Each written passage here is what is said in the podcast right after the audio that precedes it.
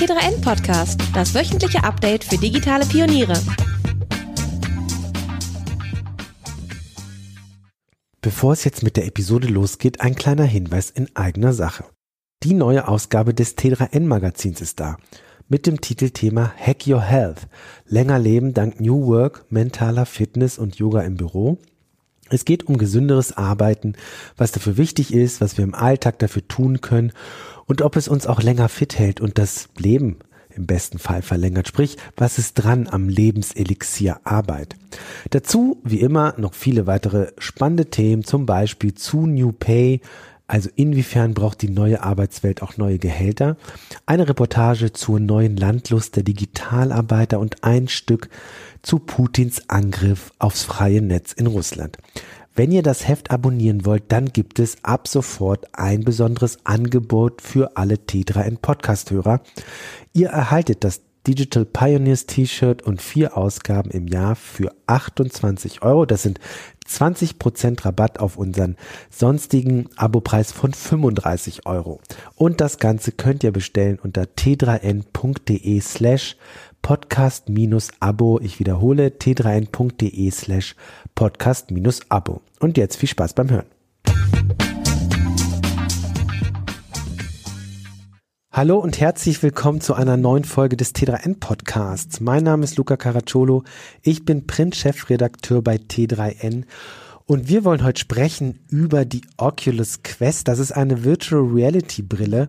Nun haben wir ja immer wieder bei T3N über Virtual Reality gesprochen, berichtet und auch diskutiert. Das Thema ist so ein bisschen eingeschlafen, muss man äh, fairerweise sagen. Allerdings ist diese neue VR-Brille, die Oculus bzw. Facebook bereits im Mai, glaube ich, herausgebracht hat, auf jeden Fall Mitte diesen Jahres, ähm, dann doch so eine Sache, mit der wir uns hier in der Redaktion so ein bisschen auseinandergesetzt haben. Und wir wollen euch mal so ein bisschen berichten, was dieses Gerät besonders macht und warum es aus unserer Perspektive wirklich mal ein Schritt nach vorne ist.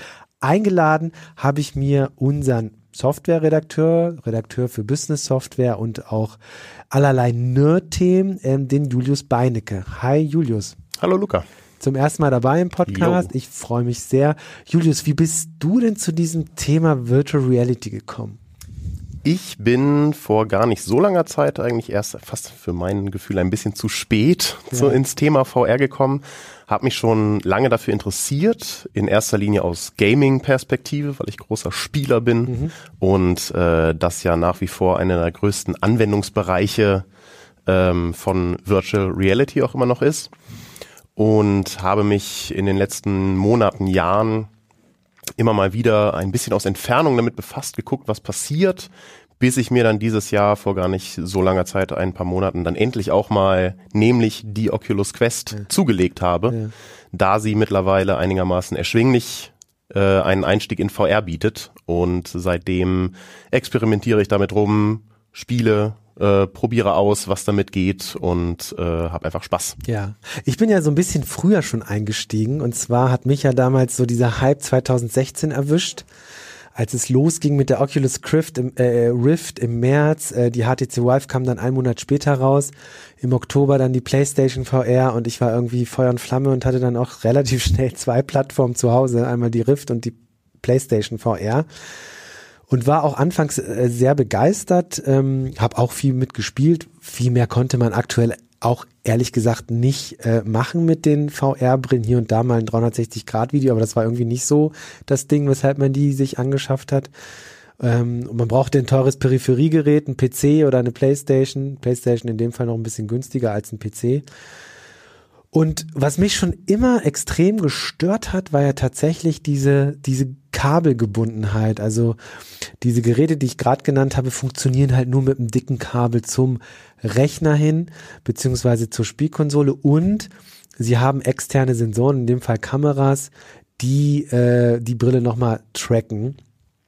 Dafür hat man auch eine relativ gute Grafikleistung und man hat das sogenannte 6DOF, also Six Degrees of Freedom. Das bedeutet nicht nur das Kopftracking, was man so von diesen klassischen Smartphone-VR-Brillen wie die Gear VR zum Beispiel kennt oder der Oculus Go, die glaube ich letztes Jahr rausgekommen ist. Ja.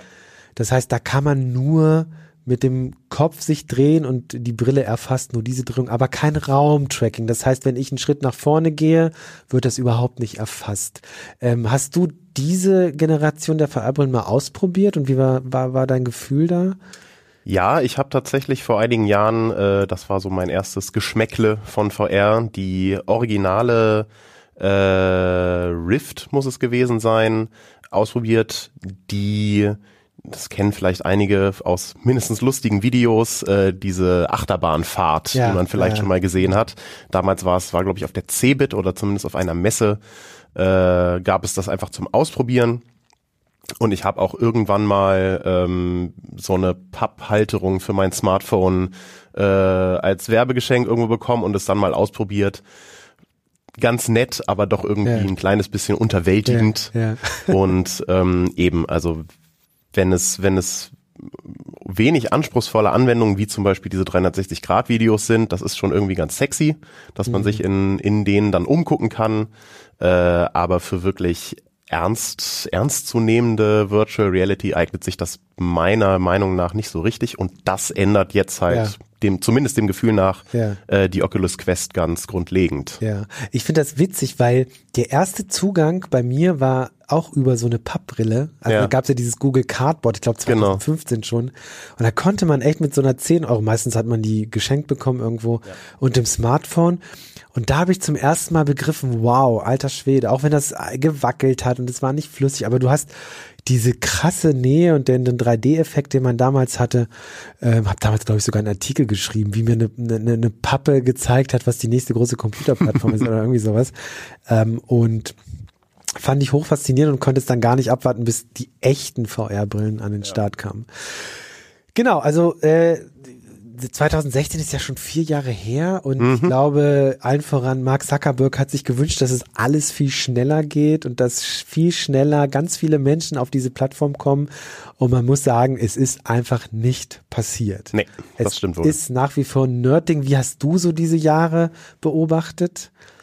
Du meinst die dazwischen liegen ja, sozusagen. Ja, genau. ja, ich habe halt auch die ganze Zeit irgendwie so ein bisschen auf das Next Big Thing gehofft. Alles, also die Entwicklung beobachtet mit der Rift, mit der Vive, mit äh, PSVR und so weiter und dachte mir immer, cool, aber was kommt denn dann noch? Und ich habe natürlich auch fleißig äh, die Berichterstattung verfolgt und die, die meiner Meinung nach berechtigten Kritiken, die daran kamen, ja, ist nett, aber. Hm aber es ist kabelgebunden, aber es leistet noch nicht das Gleiche, mhm. aber es ist teuer vor allem ja auch ganz ja. einfach. Äh, ich habe es gerade gar nicht genau auf dem Schirm, aber die Vive kostet irgendwie 800, die aktuelle Vive kostet irgendwas mit 800, 900 yeah, Euro, glaube ich, yeah. äh, die Consumer-Variante und als Consumer muss man eben mal 900 Euro locker haben, um sich so ein teures Spielzeug mit Kinderkrankheiten zulegen zu können. Und äh, das war auch der Grund, weswegen ich mich so lange persönlich dann, also durch die, ähm, den eigenen Zugriff sozusagen nach vorne geschoben habe, um eben dann hoffentlich zu irgendwas greifen zu können, was schon ein bisschen ausgereifter ist. Ja.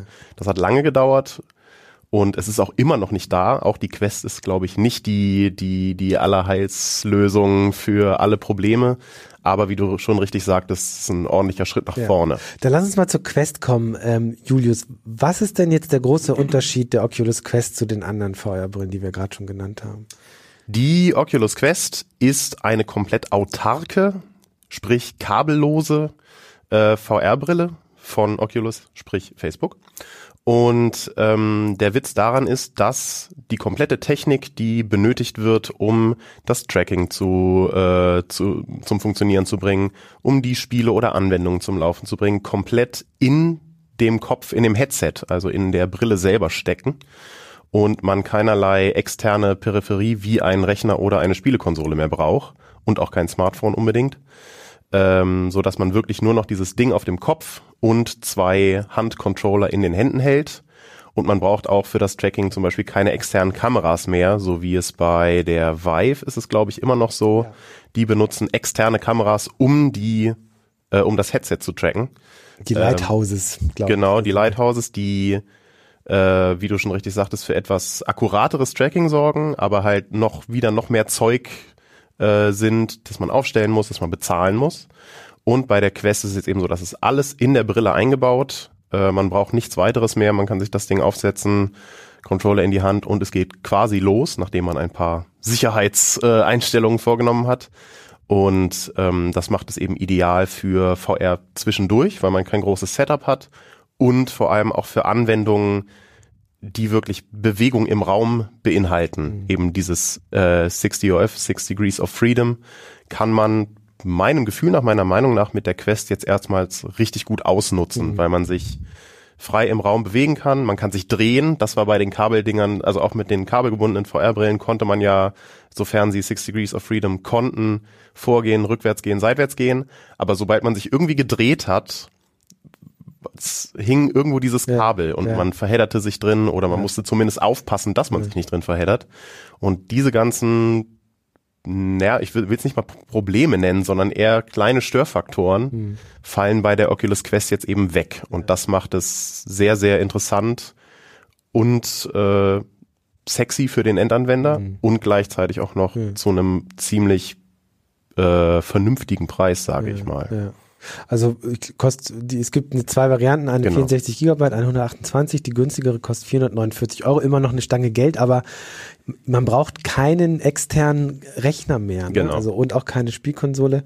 Und ähm, für mich ist sozusagen diese Freiheit, äh, nicht am Kabel gebunden zu sein, plus die Freiheit, nicht erst den Rechner anzumachen, irgendwas zu laden, dann die Brille aufsetzen, dann geht vielleicht gerade irgendwas nicht, ich muss eine App starten. Das ist halt komplett weg, weil du die Quest aufsetzt und sofort loslegen kannst und wenn du sie in dem Raum benutzt, in der du schon mal so einen Sicherheitsabstand mhm. aufgemalt hast auf dem Boden, dann kannst du nahtlos weitermachen, wo du das letzten, letztens sozusagen aufgehört hast. Ähm, die geht dann in Standby-Modus, sobald du sie aufsetzt, kannst du halt sofort weitermachen und das hat so einen Effekt, wie man sich den eigentlich wünscht, auch wenn man, wenn man zum Beispiel mal was spielt oder so, dass da sozusagen das Hindernis möglichst klein mhm. ist, da zuzugreifen. Ne? Genau. Ja, wie du richtig sagst, äh, die, die kabelgebundenen Dinger, die kosten an sich schon Geld, plus dann die Kosten für den Rechner und dann kommt eben dazu, Windows-Updates in VR sind halt auch nicht geil. Nee. So, wenn du dann erst den Rechner noch irgendwie updaten musst oder die Spiele, die du dann auf dem Rechner mithilfe der VR-Brille in VR spielen willst, ja. Und das Teil hat dann, ich glaube, vier Kameras genau. eingebaut, um dieses Raumtracking auch zu gewährleisten. Und das ist auch der Unterschied zur Oculus Go, ähm, die eben nur äh, Head-Tracking hat. Und ähm, insofern das definitiv ein Schritt nach vorne und mir persönlich ist das sozusagen diese Freiheit auch wichtiger als natürlich die Einschränkung in Sachen Hardware ne? und ja. Die Einschränkung in Sachen Grafikleistung, denn die muss man definitiv in Kauf nehmen. Also das Ding hat eingebauten Snapdragon 835, das ist so ein Durchschnitt-Smartphone-Prozessor, mhm. bisschen besser als Durchschnitt. Es gibt schon stärkere mittlerweile, leistungsstärkere, aber ich denke mal, um den Preis zu drücken, hat Facebook bzw. Oculus sich dazu entschieden, den etwas betagteren äh, Snapdragon 835 einzusetzen. Die Auflösung ist höher, das hatten wir ja gerade. Dafür ist aber ähm, haben wir eine geringere Herzzahl, das heißt Bilder pro Sekunde, die mhm. ja extrem wichtig sind in der Virtual Reality. Also je mehr, eigentlich je mehr Bilder du hast, desto besser, ne? Ja, da ist ja ein häufiger Kritikpunkt auch vor allem jetzt gewesen in Vergangenheit, weil es da eben tatsächlich noch ein Problem war, diese Virtual Reality Sickness, dass mhm. man äh, aufgrund der niedrigen Bildwiederholfrequenz äh, dass einem schwindelig wurde, weil äh, es, das manifestierte sich jetzt nicht in Form von Flimmern mhm. vor den Augen, aber weil eben äh, da eine leichte Verzögerung drin war, die das Gleichgewichtssystem teilweise völlig durcheinander mhm. gebracht hat, äh, führte das dazu, dass vielen Leuten schlecht geworden ist mhm. oder dass, dass sie es einfach nicht lange machen konnten. Und ich glaube, ab 70 Hertz aufwärts lösen sich diese Probleme dann so langsam. Genau, und die Quest hat eine 72er Hertz Wiederholrate äh, im Vergleich zur Oculus Rift S, was ja die kabelgebundene Variante ist, die hat 80. Das ist natürlich aus der Sicht ein bisschen besser. Es ist aber für den VR-Laien, für den Consumer kaum merklich ja, tatsächlich. Ja. Spannendes Thema, ne? Lässt sich super Buchhaltung nebenher machen. Wäre aber toll, wenn das doch ohne diesen Papierkram ginge, oder? Und da kommt Billomat ins Spiel. Online, cloudbasiert, mit App und somit auch von unterwegs machbar. Natürlich mit SSL-Verschlüsselung. So könnt ihr eure Buchhaltung schnell und effektiv erledigen mit Elster Schnittstelle zur Umsatzsteuervoranmeldung für das Finanzamt und alle Daten bleiben in Deutschland. Übrigens ist Belomat das erste Unternehmen für cloudbasierte Buchhaltung in Deutschland, das nach IDW PS 880 zertifiziert und damit GOBD-konform ist. Also, ciao alte Ordner, mehr Infos und der 60 Tage Gratistest unter belomat.com. Belomat, wir lieben Buchhaltung.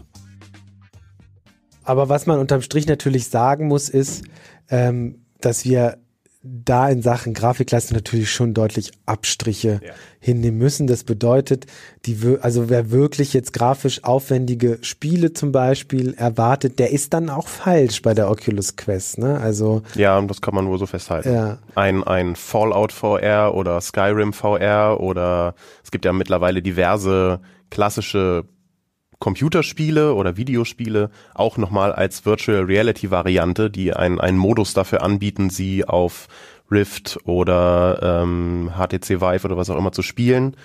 Und diese Grafikqualität packt so ein Snapdragon mhm. 3, äh, 835 halt nicht. Nee. Das ist völlig richtig.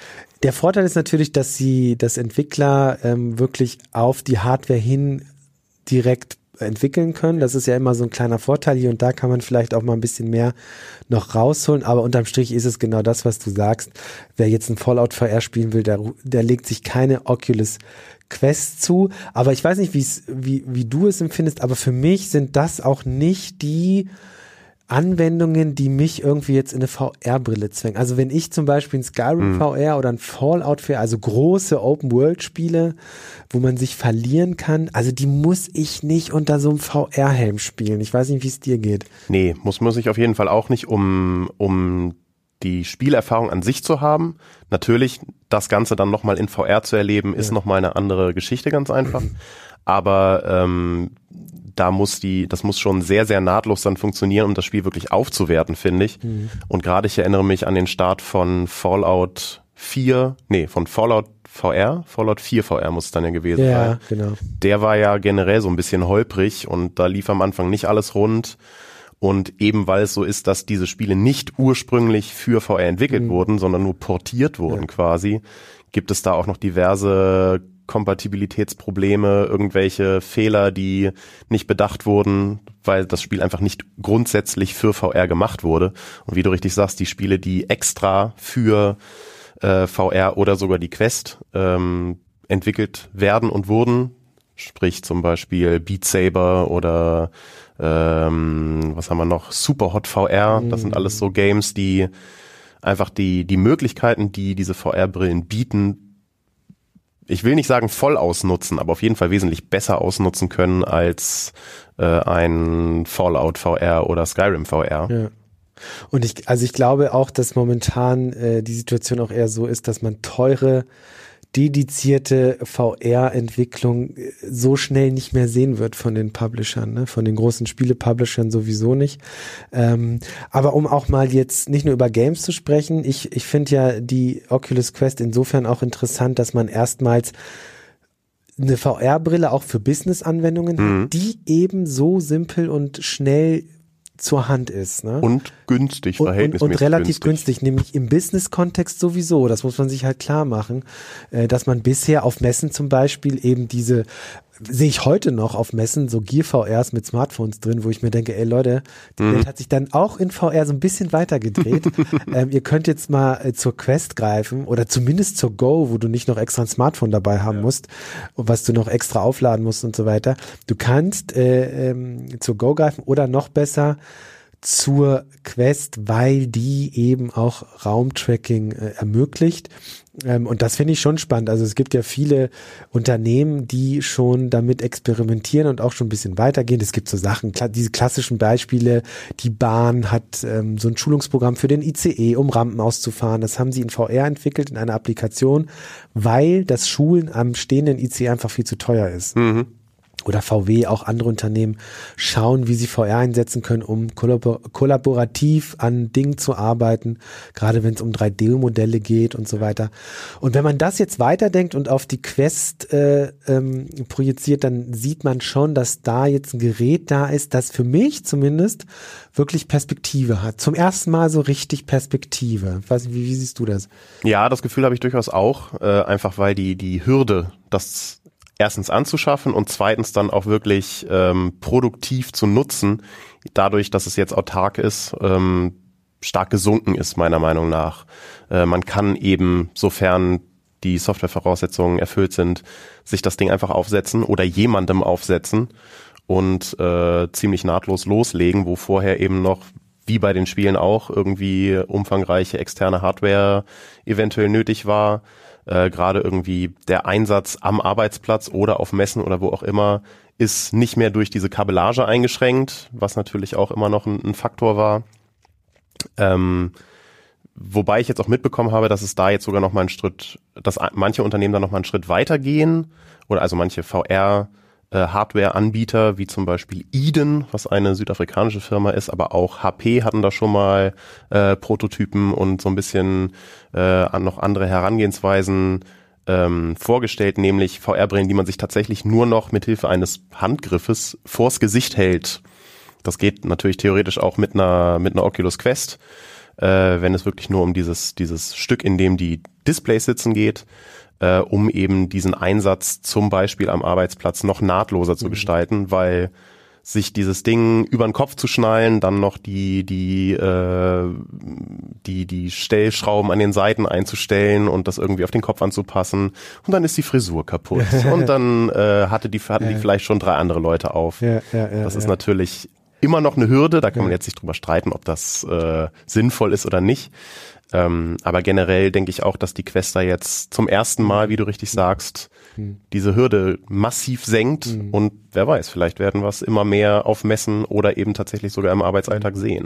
Ähm, und diese, diese Dinger, die man sich so, ähm, die man mit so einer Halterung ans Gesicht hält, dann kann man aber keine Controller noch in die Hand nehmen, vermutlich. Nee, genau, das ist das tatsächlich ist nur für die Ansicht. Ja. Ähm, so wie ich das bisher gesehen habe, haben die dann trotzdem äh, Six Degrees of Freedom, also Six DOF Tracking, mhm. sodass man sich das Ding vors Gesicht halten kann, um zum Beispiel, um 3D-Modelle oder was auch immer dann auch außen rum zu gehen. Und ähm, das Beispiel, was da genannt wurde, war eben zum Beispiel die Modell Modellierung eines 3D-Modells, wo man dann eben schnell am Rechner irgendwas machen kann, um das mhm. Modell zu verändern, dann sich einmal die Brille vors Gesicht hält, um zu checken, wie das mhm. dann ja. IRL oder zumindest ja. im Virtual Reality Live aussieht ja. und nicht jedes Mal sich dieses Ding über den Kopf schneiden zu müssen. Ähm, aber genau, das bringt dann wieder andere Einschränkungen mit sich, dass man eine Hand nicht frei hat und äh, eventuell auch keine, keine Bedienung in VR, die jetzt also diese Handcontroller bieten, mit dabei hat. Ja. Also ähm, wir haben jetzt so viel Positives äh, gesagt. Ähm, was ich aber grundsätzlich immer noch äh, auch bei einer, äh, bei einer Oculus Quest sagen muss, ist das, was du vorhin angesprochen hast es ist immer noch nervig, das Ding überhaupt auf, auf übers Gesicht zu schnallen. Ne? Ich ja. finde, die Quest ist natürlich dann auch etwas schwerer als eine Go, weil da einfach noch mehr Technik ja, drin steckt. Sie ist sogar schwerer auch als die Rift S natürlich, Richtig. weil und das spürt man auch. Also ich habe schon äh, oftmals, ich habe deutlich schneller ähm, hinten, dass es mal zwackt, vorne, dass es drückt, mhm. mit Brille ganz schwierig. Ähm, und also das, was, was es perspektivisch richtig macht, nämlich kabellos, mhm. 6DOF, also Raumtracking und kabellos, macht es dann in Sachen Komfort ein Stück weit allerdings auch tatsächlich wieder kaputt. Ne? Also ja. dieses Ding bleibt schwer und ähm, insofern, was Ergonomie angeht, machen sie fast einen kleinen Rückschritt, würde ich fast sagen. Das nimmt man in Kauf vielleicht, aber ähm, ich habe es schon ein bisschen als störend empfunden. Wie, wie war es bei dir? Mm, ja, also es ist auf jeden Fall rein faktisch gesehen ein Rückschritt, weil die, die Quest jetzt in dem Fall ist ein Stück schwerer als zum Beispiel die Rift S oder als äh, andere Geräte, die eben einen Großteil der Hardware auslagern. Mhm. So. Ähm, und ja, es ist damit mit Sicherheit nicht für jedermann, jeder Frau. Und selbst ich, der einen einigermaßen starken Nacken hat, merkt nach zwei Stunden ja. äh, Dauer VR, äh, dass ihm der Nacken zwackt. Ähm, dazu kommt dann noch, dass dann der Akku irgendwann auch leer ist. Also man ist Der ist auch gezwungen. relativ schnell leer, muss man tatsächlich Ja, sagen. zwei, drei Stunden so Maximal. maximal. Also ich, ich hatte, ich habe mal, ja, so immer so, ich mache meistens nur so Halbstunden-Sessions, Mhm. manchmal höchstens Dreiviertelstunde, dann habe ich auch meistens keine Lust mehr.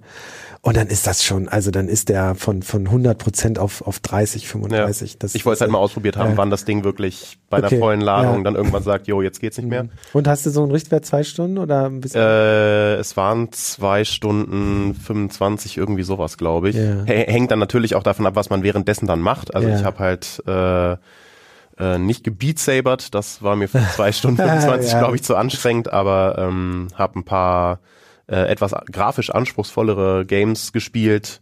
Ich schätze mal, wenn man wirklich nur damit auf dem Sofa sitzt und zum Beispiel äh, diese 360-Grad-Videos guckt oder man kann tatsächlich ja damit auch einfach im Netz surfen und einen Browser bedienen, äh, hält es dann wahrscheinlich ein bisschen länger, könnte ich mir vorstellen. Aber ja, da war dann vom Akku her Ende und aber auch einfach von der, vom Komfort Ende, weil Ja. ich konnte nicht mehr das Ding auf meinem Kopf tragen. Ähm, was ja bei den Oculus-Dingern generell auch noch verstärkt wird. Die haben ja die, die, die Technik sozusagen, dass einem diese Brille durch die Kopfhalterung aufs Gesicht gedrückt wird. Im Vergleich zur, ich meine, es ist die PlayStation VR. Da schiebst du dir das nur vor. Genau, die, da hängt quasi, da hat man so einen so einen, so einen Kopfhalterung und die Brille hängt letztendlich nur so mehr oder weniger lose vorm Gesicht, was natürlich die, die Nasenwurzel Ja. und wo es halt überall aufsetzt, entlastet. Ja, Also das verstehe ich. Also das ist ergonomisch wirklich Welten besser als als sich die so aufzuschnallen wie bei der Oculus Quest und Rift. Ich glaube, die Rift S hat jetzt auch dieses Modell. Ja, das Dass kann gut dieses- sein. Genau, das haben sie sich bei bei Sony geklaut und es ist meiner Meinung nach die absolut beste Ergonomie-Variante für Mhm. diese Brillen, solange sie noch so klobig und schwer sind. Da kommt dann halt dann wieder dazu, dass die dann auch nicht ganz so stabil sitzen, soweit Ja. ich das mitbekommen habe. Ich habe jetzt schon bei der Quest, die ich mir einigermaßen knackig vors Gesicht schnalle, manchmal das Problem, dass wenn ich wirklich zu schnell meinen Kopf drehe, dass da dann so ein bisschen was rutscht. Ja, ja. äh, was ja auch einfach da de dem geschuldet ist, dass da noch dieses Polster dazwischen sitzt. Ähm, weiß ich nicht, wie krass das wäre, wenn man da noch ein bisschen weniger Stabilität vom, vom, Mhm. von Grund auf vom Gesicht hätte. Habe ich noch nicht ausprobiert. Ähm, aber ja, das sind halt so die kleinen Payoffs, die man dann Ja. bezahlen muss oder bekommt. Mehr Stabilität, weniger Komfort, Mhm. mehr äh, Unabhängigkeit von Kabel und dergleichen, dafür schwächere Grafik etc. pp. Ja. So ein bisschen dealen muss man dann natürlich immer mit Vor- und ja, ja. Nachteilen. Genau, definitiv. Mal ehrlich, diese Podcast-Episode wäre doch noch besser, wenn die nervigen Nebengeräusche nicht wären, oder? Die richtigen Kopfhörer helfen euch dabei. Wenn ihr aber keine Lust auf Kabelsalat oder große Klötze auf den Ohren habt, dann solltet ihr euch die neuen Huawei FreeBuds 3 anhören. Dank intelligenter Geräuschunterdrückung werden Verkehrslärm und andere störende Geräusche einfach ausgeblendet. Kabellos, auch beim Aufladen, mit einem starken Akku und mit High-Speed-Bluetooth-Verbindung dank Kirin A1. Mehr zu den Huawei FreeBuds 3 findet ihr unter consumer.huawei.com/de. Die neuen Huawei FreeBuds 3. Grandios, kabellos, geräuschlos. Ähm, es gibt ja auch andere Hersteller, die eine mobile VR-Brille mit 6, 6DOF äh, vorstellen ähm, oder im Petto haben. Das ist ja HTC auch. Ich habe es gerade jetzt nochmal Mhm. nachgeschlagen. Die Vive Focus, ähm, die haben wir beide aber noch nicht ausprobiert. Nope. Da würde mir würde ich mich mal tatsächlich interessieren, äh, wie da der Vergleich ist. Aber ich brauche nur das Bild sehen von dem Gerät. Ähm, das sieht noch klobiger aus als die ähm, Oculus Quest. Ähm, ist aber auch sogar noch teurer, äh, Ja. wenn ich das hier sehe. Ähm, zum Preis kann man tatsächlich auch noch sagen, 449 Euro ist jetzt auch nicht äh, der Schnapper, ne? Nee, ein Schnapper ist es nicht. Es ist die äh, wahrscheinlich im Moment günstigste Consumer, also vom, vom Preis-Leistungs-Verhältnis her günstigste Consumer-VR-Brillen-Variante. Äh, wenn man weniger bezahlen will, muss man dann natürlich mit erheblichen Qualitätseinbußen äh, rechnen. Gleichzeitig sind die Preisspannen da nach oben hin auch offen. Ich meine, die, die ähm, Dinge wie Pimax zum Beispiel, die stellen ja auch VR-Brillen her, die 2.000, 3.000 Euro kosten, die dann 8K, ne? ja, genau, die dann auch auch richtig, richtig, richtig, richtig stark sind, Ja. was die Hardware angeht. Aber für den Consumermarkt äh, ist das wahrscheinlich nicht wirklich realistisch. Und da habe ich eben das Gefühl, und deswegen, das hat mich dann auch dazu bewegt, mir die Quest zuzulegen, weil es halt irgendwie so ein, irgendwo so ein Sweet, Sweet Spot, Spot erwischt hat. Mhm. So, okay, 450 Euro ist kein, kein Schnäppchen, auf jeden Fall nicht. Ähm, wobei man jetzt auch nochmal abwarten müsste, ob es nicht in näherer Zeit dann auch nochmal günstiger wird. Black Friday, Weihnachtsgeschäft stehen vor der Tür. Ähm, aber der Preis, den man bezahlt und das, was man dafür bekommt, besonders diesen Vorteil mit der Kabellosigkeit, hat mich dann zumindest letztendlich einigermaßen überzeugt und ich habe es mhm. bisher noch nicht bereut. Mhm. So.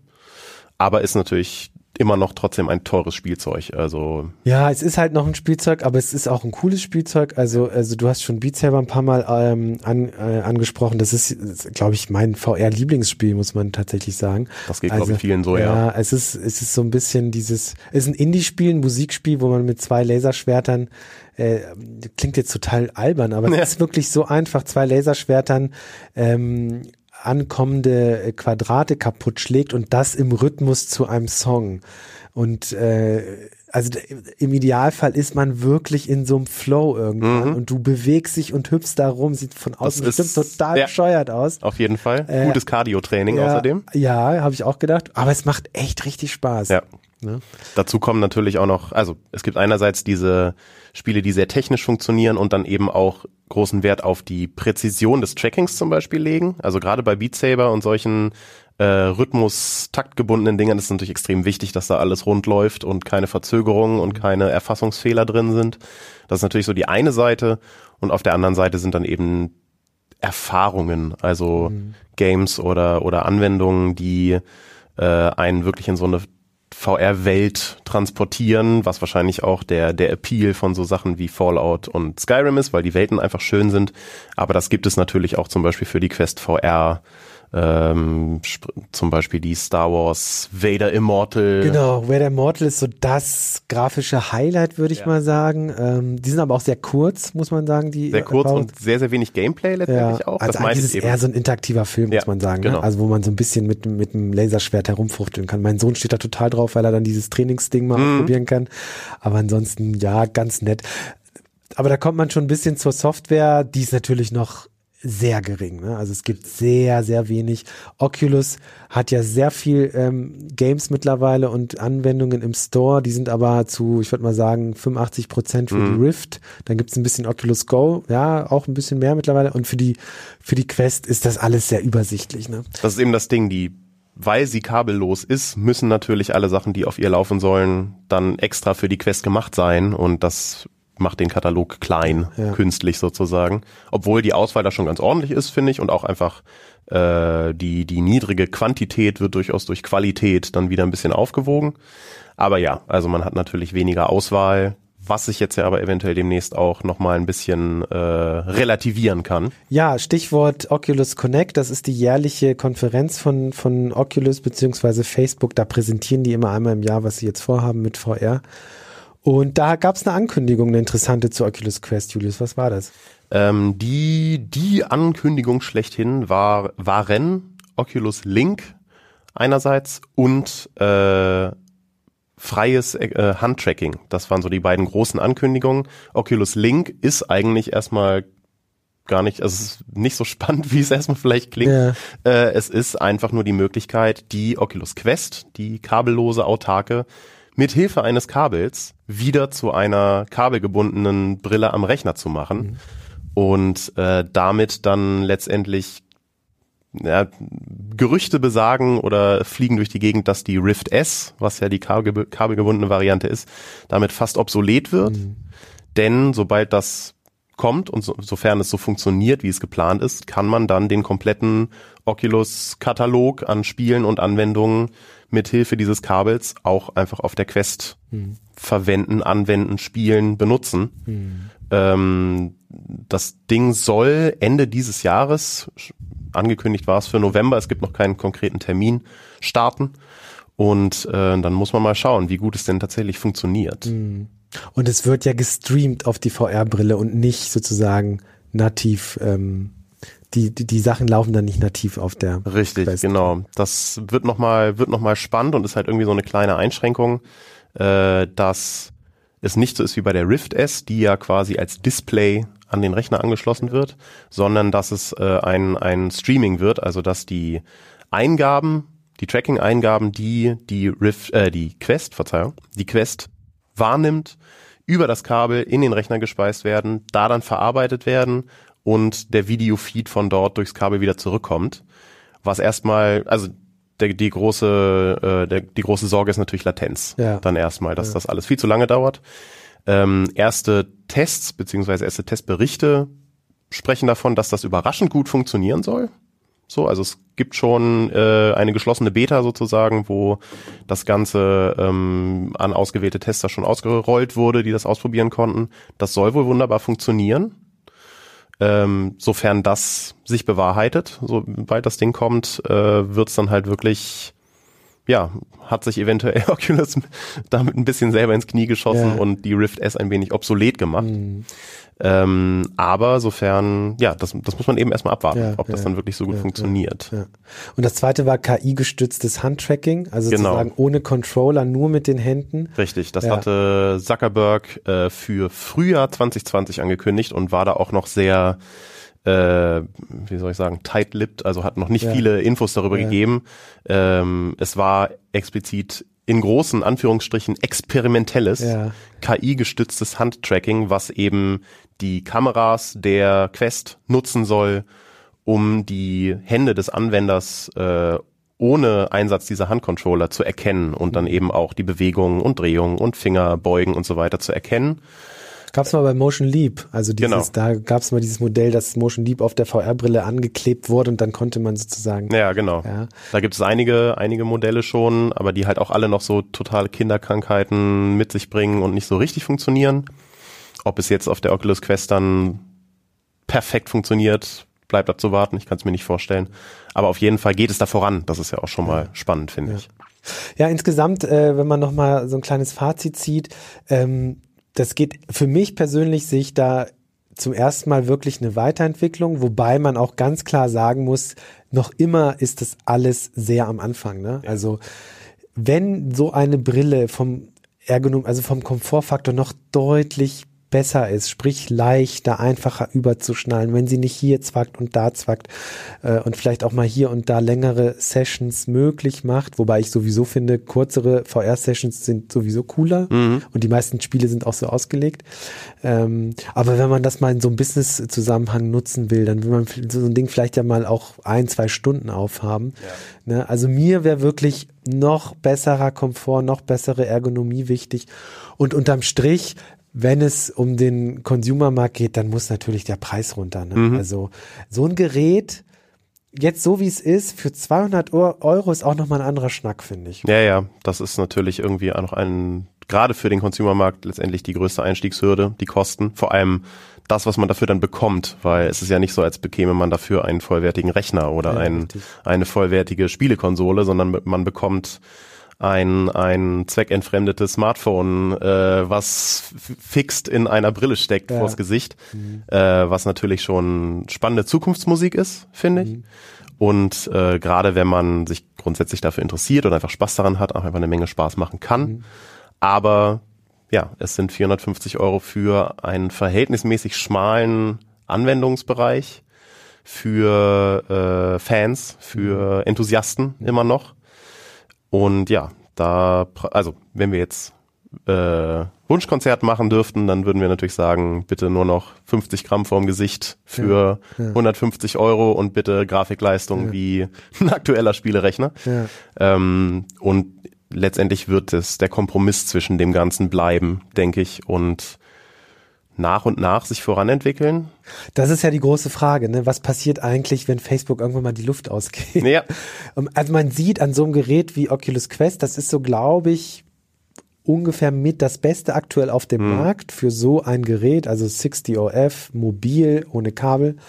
Ähm, aber die Frage bleibt ja immer noch, reicht das? Ne? Oder ist es vielleicht am Ende dann doch zu wenig und die Plattform verschwindet doch erstmal wieder von, von der Bildfläche und es muss, müssen noch ganz andere Voraussetzungen erfüllt werden. Ne? Mhm. Aber obwohl, muss man ja auch sagen, Facebook glaubt da ja anscheinend weiterhin dran. Die arbeiten ja auch ganz stark an, wie heißt es denn? Nicht Oasis, die arbeiten an einem großen VR-Sozial, Genau, Ja, ja, das haben die neu Network. angekündigt. Die hatten ganz lange dieses Facebook Spaces, Ja, wo genau. du dich in der VR treffen konntest. Ja. Das glaube ich, hat, also ich habe das ein, zwei Mal genutzt und dann, Mhm. äh, da konntest du als Avatar quasi schon in einem Raum sein, mit anderen zusammen kleine Spiele spielen oder 360-Grad-Videos angucken. Ähm, und jetzt, ah, oh Gott, wie heißt das denn? Die haben es angekündigt auf der Oculus Connect. Es heißt nicht Spaces, es heißt Worlds, Facebook. Oh Gott. Ich müsste es jetzt auch gerade nochmal nachsehen. Ich, Ja. ich denke die ganze Zeit an Oasis, nämlich wegen Ready Player ja, One. Ja, ja, genau. Nee, Natürlich. ist es nicht. Ähm, es ist nicht Spaces, aber das, ähm, der Julius guckt gerade nach. Ich kann das ja noch mal kurz erläutern, was dahinter steckt. Was Facebook mit Horizon. Horizon. Was Facebook ja will, ist ja eines Tages tatsächlich die nächste große Computerplattform zu bespielen.